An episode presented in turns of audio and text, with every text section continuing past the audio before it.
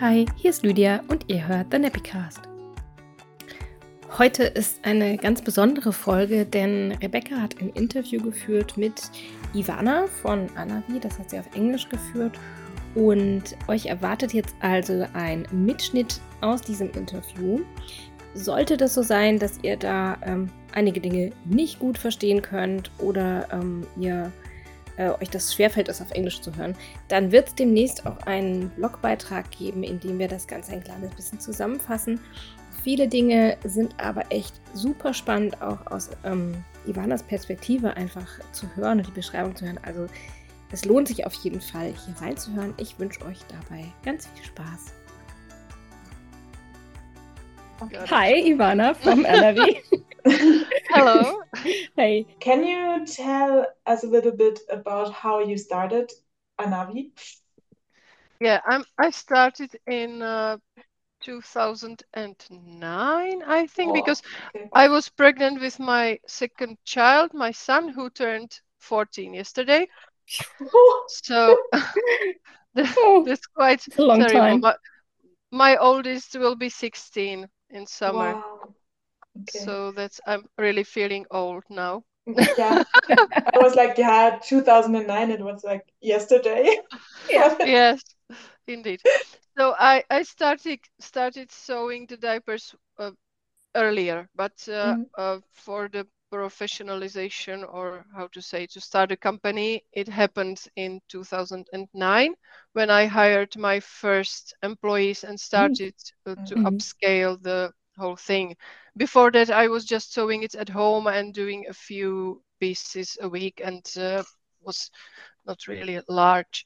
So um, yeah, that's basically it. I was at home with my children and doing the business meanwhile The classic at night journey. mostly. Yes.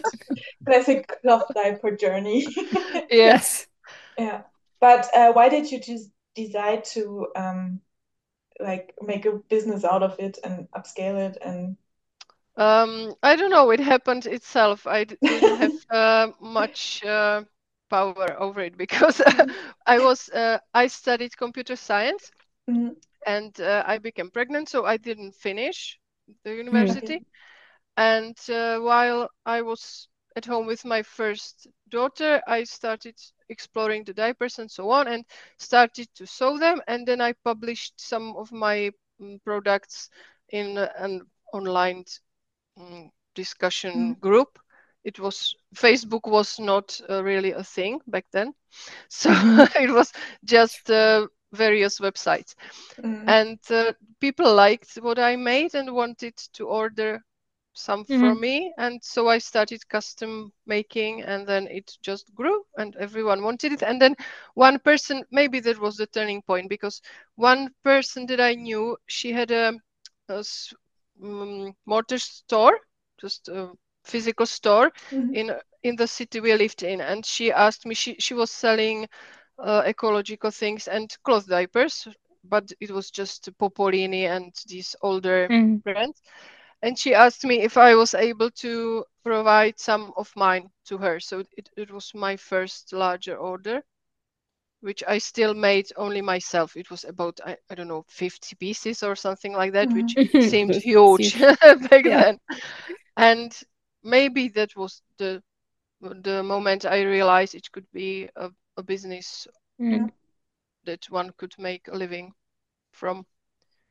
Mhm. and that it just boom went It it grew and grew and and then you did and how did you decide to sell to the whole of Europe um it, it was also a thing of um mm, i don't know uh, accident because for example we went uh, on um, italian market because one of uh, czech mothers was living there and she ordered from us and showed it to some of her italian friends and then everyone started ordering from italy and when we had uh, wholesale customers coming and so on so it was i back then i never in fact like two years ago still i never invested an euro to Mhm. um, make any campaigns or Google mm. um, marketing or anything. It was all growing wow. by itself Crazy. organically. Amazing. Amazing. so, yeah. but the, that is the downside because I was not trained in this. So when the yeah. crisis hit and I needed to start doing this, I didn't know anything about yeah. mm-hmm. uh, online marketing or paid uh, promotions and so on. So yeah, at least you had some kind of bas- basic knowledge of computer. and yes, uh, that I knew, but it, it's not really anything because because back then when when I started computer science, it's about uh, programming stuff and ah, so okay. on. But yeah. these things never existed before, so mm. I just did over ten years ago. So yeah, yeah, yeah. it everything uh, developed so quickly. So when did you first kind of had a feeling that there was some kind of crisis going on? I think it was after the COVID COVID yeah. time because during COVID the sales uh, rocket high mm. went went high. Really, it was the best uh, year we had. Was uh, 2020. And mm-hmm. for example, I have a table here. We sold almost 10,000 night fitteds yeah. that year yeah. 10,000 one size fitteds, about 15,000 various inserts, and 7,000 uh, menstrual pads. So that was the best time. And yeah. after that, it started uh, going down again. And I thought, okay, it's just uh, going to return to the previous Normal. levels, which were yeah. about 20% or maybe 30% lower than mm-hmm. the peak. But then it didn't stop. It just continued to drop mm. at this rate. So now we are, or bef- just before I um, decided to end things, we were at about one third of the peak mm. production mm. and sales. So, and uh, I think if maybe I I was a better crisis manager or uh, if I was able to scale down things better. But, ah, okay. Uh, mm-hmm. I think it could work. That's why I'm trying to sell because I think in another hands it is viable. Mm. But uh, given the circumstances here in the building we rent and the situation, I'm not really able to move to a smaller place or to shrink the whole thing. Yeah yeah it I would be very the... very difficult in in this little town we are in and so on so that's the whole situation i mm. think that's what also maybe happened to TotsBots because they yeah. were like investing a lot of money and then prices hit and they couldn't yeah. downscale fast enough yeah, yeah. yeah. and so i'm it's... opposed i if maybe another thing is if i was willing to uh, take some money from a bank or something mm-hmm. like that, I think we could survive. But I we have a mortgage on our house and so on, and I'm I'm not willing to risk this. Yeah, I'm just quite conservative, so I think that's yeah. really a part of the ending. That's yeah. totally understandable. I wouldn't do yeah. that either. Yeah. I think a lot of other brand owners had the same feelings than you have yeah. So yeah. you're not alone with this. I know that some people here in the Czech Republic, other diaper brands, they have loans from the past and they are dealing with debt and so on. And I was always proud that I, am not in this situation, mm. that everything I bought or invested was from the income we had or from the revenue. And I I don't want to break this rule of mine in the time mm-hmm. of crisis. I just don't yeah. think it's wise and safe. So yeah, yeah. And uh, you have um, how many employees had have you had? Yeah, I used last... to have uh, employees of my own because we've uh, we've been sewing in a partner workshop mm-hmm. for all mm-hmm. these years, and they used to have around fifteen employees. And I, of my own, I've I've had uh, three employees to do the administrative and shipping and so on, and about four to five seamstresses for the part of production we did here. That was some of the cloth beds and so on. It was we had a smaller production site here. Mm. and from that I've already from the office um, places I already lost everyone or I just let to let them go. I had two about uh, mm. one year, one and a half years ago. Mm-hmm. So I'm on my own for this office type of work, and from the seamstresses, I have four at the moment. Mm. So and when... the other other production site we've moved from it in september and mm. it uh, they just continue uh, sewing for another people and they are fine okay so when did you take the decision to sell i think it was like two or three months ago when i realized it's not worth fighting anymore and um, i mean if we haven't found another opportunity to continue, yeah. it would have been much much harder. But for about one year ago, we had a we started cooperating with a local brand who makes mm-hmm. uh, cloth, uh, ch- children's uh, outdoor clothing and so on. Mm-hmm. And we started to custom sew some of their products because we, we had to fill the production, the free production space we had to be able to keep the employees and everything. And uh, the, the cooperation went very well, and uh, it all ended up that they they wanted to buy us basically okay. to take the rent, buy the um, machines and everything, and we we all are going to be employed with mm-hmm. them. So that made the whole decision much much easier. Oh, of course. So what you are now selling is like the brand and the yeah. designs. Yeah, the designs and some of the know-how and the mm-hmm. contacts mm-hmm. and my relationships, if I can say that, with some of my suppliers. Because mm-hmm. if I tell them this is my new, uh, mm, the new owner of my brand, and I recommend you work with them, and they, they can get, I think, many favors from this mm-hmm. uh, passing on the yeah. relationship.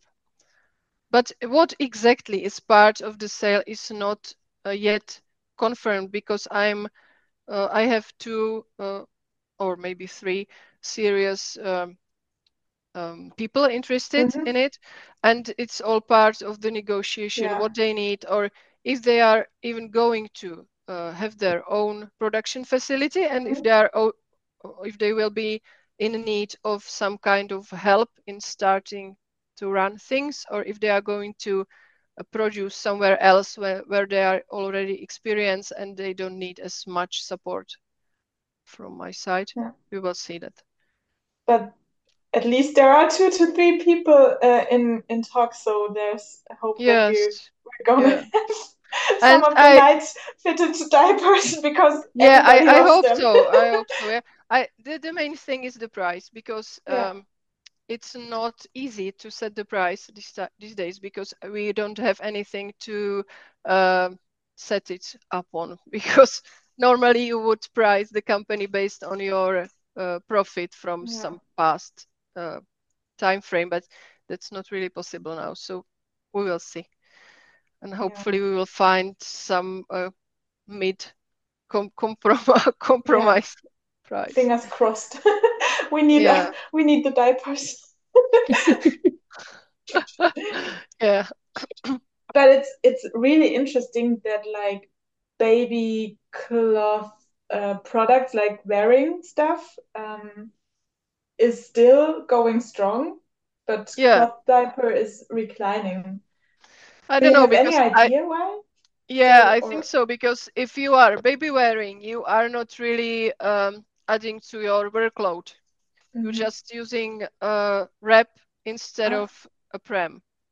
But I think with the diapers, it's another story. And even the a very expensive baby carrier is still cheaper than prem. So I think the um, if you compare, it's still something quite small because you can. I don't know the current prices. My kids yeah. are already grown, but I think for about 200 euro at most you can buy mm-hmm. something yeah. usable one, yes. or ergonomical but uh, with the diapers. And I think for me, the most weird, the weirdest thing is that the disposable diapers still cost the same. Yeah. When uh, when I uh, when I had my first child, the price per piece per disposable diaper was the same as it is now. Okay. When okay. you kind in some promotional action in a DM, Drogeria mm-hmm. Markt or something like that, you can still achieve the same price. okay, I didn't. That's the I I don't know. It's weird. It's, uh, like four and a half crowns. It's about eighteen cents mm-hmm. per piece. Maybe I don't know the prices in Germany, but I think it will be quite similar. And that's still the same price. Mm. So I, I don't know how the producers of uh, disposables achieved such um I maybe they uh the production is more automatic or I don't know. Mm, yeah, yeah, it, it it is. I think that's one of the main advantages of of um, them of disposables. You can have like automated things everywhere. Yeah, yeah. And, yeah you don't need a lot of people so this, I think that's the problem. And there's another one, which we've been fighting for years and years, is that with disposables, there are many people who only need three or four maybe mm-hmm. per day. So that's even when you count the total money you have to invest in cloth diapers and in disposables, you are counting with the same or more or less same amount of diapers per day, like seven, eight, maybe eight pieces. Yeah. But that's not what people are using in reality. In reality, so you you have to cut the price of the disposables in half at least to mm-hmm. get to the real um, real costs people pay. It's not hygienic or anything, but it happens. Yeah, I know. It's I've seen it with other babies, like people just leaving them in there for hours yeah, and because, hours, even if because the promotion says it's it's yeah. dry for twelve hours. Yeah. So they leave them twelve hours. Yeah, yeah. So if you count with this information, if you count mm. the money, it's really you are not saving anything with cloth these days. That's mm. just the fact. And I myself I just couldn't promote cloth anymore as the cheaper yeah. cheaper way because it was simply not true and I I didn't want to tell people something that was not true and not achievable even with flats mm. these days and it's just if you if you add the price of electricity and water which is higher than it used to be it just all sums up and i think mm. it's just uh, the people who want to have ecological solution, it's the, the only benefit that stayed valid these days, I think. Mm. The money so, is yeah. not not anymore true. So, do you think the peak during COVID was really due to the um, problems in uh, in, in getting chain, yeah. yeah. yeah. I think so. Because I had be... I had a look at like Google search uh, rankings, and I think the upwards trend started in 2019 already. So I was like, okay, but it was before COVID, but probably there was the Suez Canal thing. Was it 2019? Yeah, maybe it started. Yeah, so it started... maybe it started. But I have a problem with uh, my statistics from the time because we changed our system uh, mm. our bookkeeping and everything and the 2019 statistics are harder for me to pull out from the data so i, I will do that but as as far as i remember it all started in maybe like December, september maybe 19 yeah. yeah.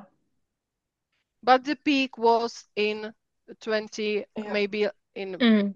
april may yeah Maybe after the first time. after and during or something first lockdown probably yeah And um, I heard another um, explanation, not just the supply chain changes, but also that people were at home and they were just bored and just went yes. online. Uh, because many, many other businesses from other uh, spheres of living just skyrocketed when yeah. COVID hit because people, I think they needed some kind of pleasure in their lives, maybe with yes. all that horrible stuff going on. Yeah, and the, and they had the money because you couldn't like go out to eat, go out to yeah, yeah, yeah, friends, so you there right. was lots, lots of money. Yeah, no clubs, no bars. not if not that I was ever um, spending my money on that, but me neither. I can understand.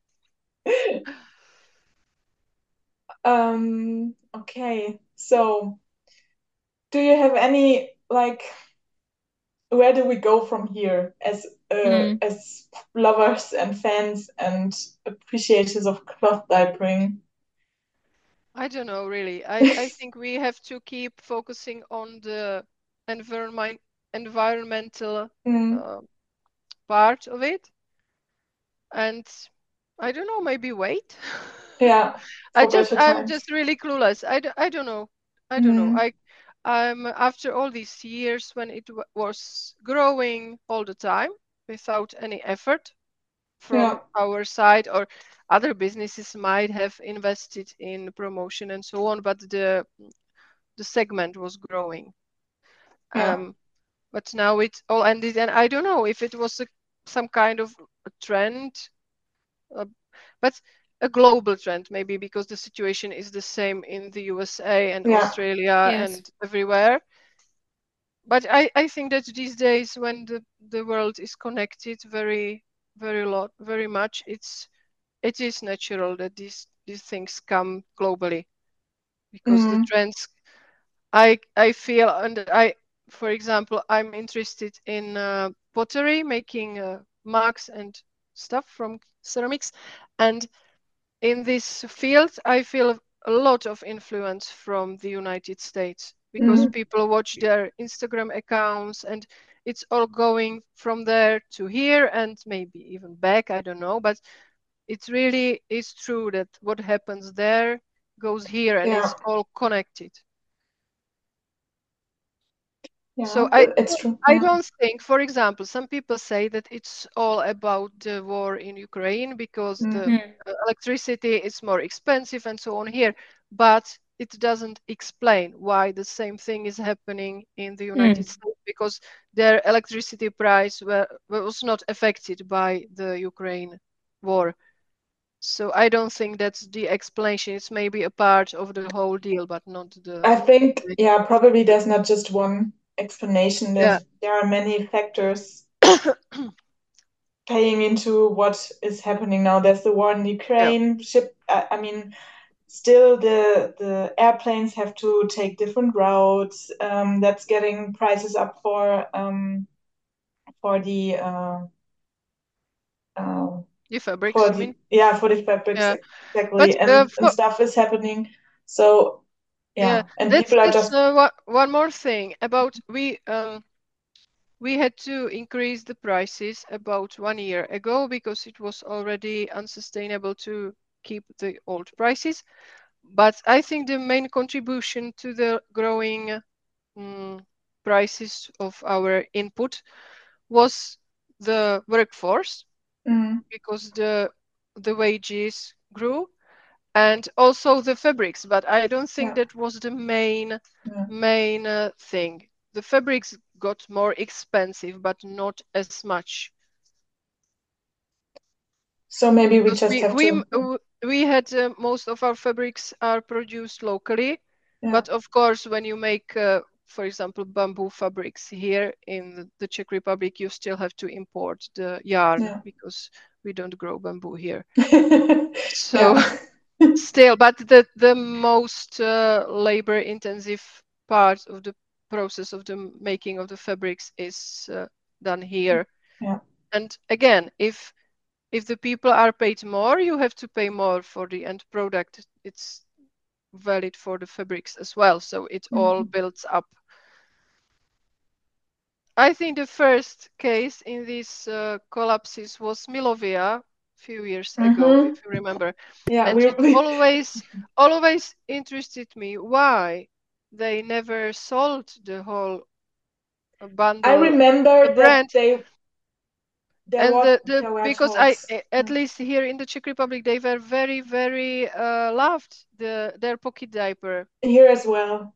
Everyone still there's still a they, huge. They could have earned some more money yeah. if they sold the the shape and everything, and they never did. So it was just I that that's maybe when I started to think that the whole uh, cloth diaper um, world is maybe not as stable as mm. I mm-hmm. thought before. Yes, there's still such a huge second-hand market for Milovia diapers, still yeah. going strong. It's really amazing. yeah, I, I don't know what it is about about them, but they're still so beloved. And I remember there were talks about uh, who's going to buy them, and it just never, just never yeah. happened. No. Hmm. Yeah, but I think one of the problems is as well is that there's no like most of the brand owners are people like you, just mothers starting yeah, out yeah. sewing, so there's no experience in how to really lead a business like that. Like expanding expanding but also what do you do in a in a state of crisis? How you yeah how i think deal with that's true. I think it has something to do with the whole um, gender pay gap and yeah. everything because when it's the it is a female dominated field and mm-hmm. with all the women who started these businesses are or used to be stay-at-home mothers and it's all very different maybe I, I don't like this idea or but maybe if uh, men took over and started to do the aggressive uh, like hard it's, crisis management yeah. stuff but i think they are not interested in this uh, business for for women uh, like i just had like a really really it came to my mind because those brands that are really doing well in germany they're also all led by a male by the man and the woman yeah. like hinsling and jutes they're family uh, marketing. Yeah, and then okay. you see a, a, very different energy in the company. And I, as I said, I don't like it because I'm a feminist, and yeah. it's uh, against my. Um, I don't know. I still believe that there is place for women-led companies with the different approach but yeah, I think, but but but as you said, you're you're not really good in the aggressive marketing, and I see that a lot of times in um in our field. Like I'm one of the few who is like, yeah, but the marketing is good. We need to have better marketing. We need to be more aggressive about what we have and more open and more outgoing. And generally, the other ones are more like no i don't want to have, make false promises no yeah, yeah that's, that's i th- no, no, yes no. that's i think that's the uh, yeah. real uh, truth because yeah. i was always very very reluctant to make false mm-hmm. promises or to do anything that could be qualified as a lie yeah. which i think these aggressive marketers not shy from no. And I just hate it, and I would never sell my soul to this yeah. uh, kind of stuff. But yeah, maybe then we have to find like a compromise. Like you don't have to lie, but you have to be more excited or more passionate. I don't know what the, the word is yeah i know i know what you mean. it's like women are always like mm, maybe we could you could try. Yeah. maybe if you like humble marketing. Yeah it's like more yeah. humble. And yeah. why? I mean we all have really really great products. And why don't we speak the truth yeah, about but that's, that's quite typical because uh, usually women are more self um, uh, what's the word self-conscious about yeah. their yeah. their selves or, and even it extends to their companies or products there yeah. are ex- exceptions of course and even men who who don't uh, know anything they they behave like they know everything yeah, so maybe that's part of the problem yeah so we have to be more as women supporting women we have to do more like. I think so uh, but another thing is that i would say now i, I could uh, do some learning in this mm. field mm. of marketing and so on but the social media are so full of false and fake and uh, these online coaching stuff yeah. and lessons and yes. learn to have a million million worth empire in just 30 mm-hmm. days and everything i don't know it's all uh, so it's, yeah tangled and unclear and I'm sometimes I start thinking that I'm, I'm just becoming too old for this world. and I'm only 37, so it's not. I can feel but that. you know what I mean. I mean, yeah. there's so many different opinions and uh, information streams and everything that one one can't really make a decision. What's what's the truth and the way you are going to take? Yeah, you have to find your own truth in the whole. Yeah thing and it's very time intensive you have to have a lot of time to think about yeah and you can't you... do it in the middle of a crisis in your company because mm.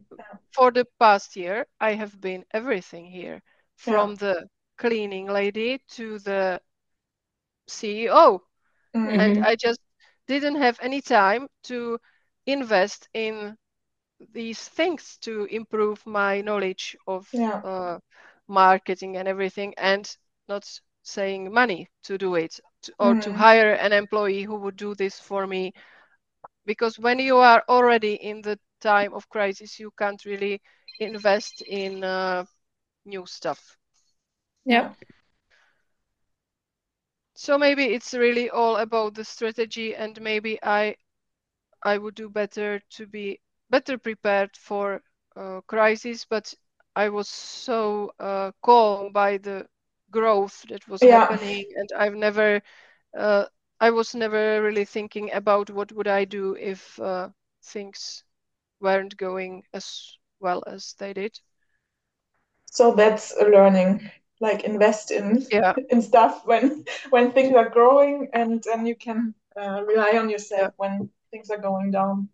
Yeah. So I I think uh, a lot of this is my fail on the management side yeah i don't yeah i don't think you have to look at it this way because we most of us and most of the brands they they as i said before they never learned like you're not you you haven't learned or studied business and economics so yeah. you're just doing your yeah best. because i haven't started with okay i'm yeah. uh, studied manager and what what will i do what business will i start and yes yeah. babies shit is the best way to go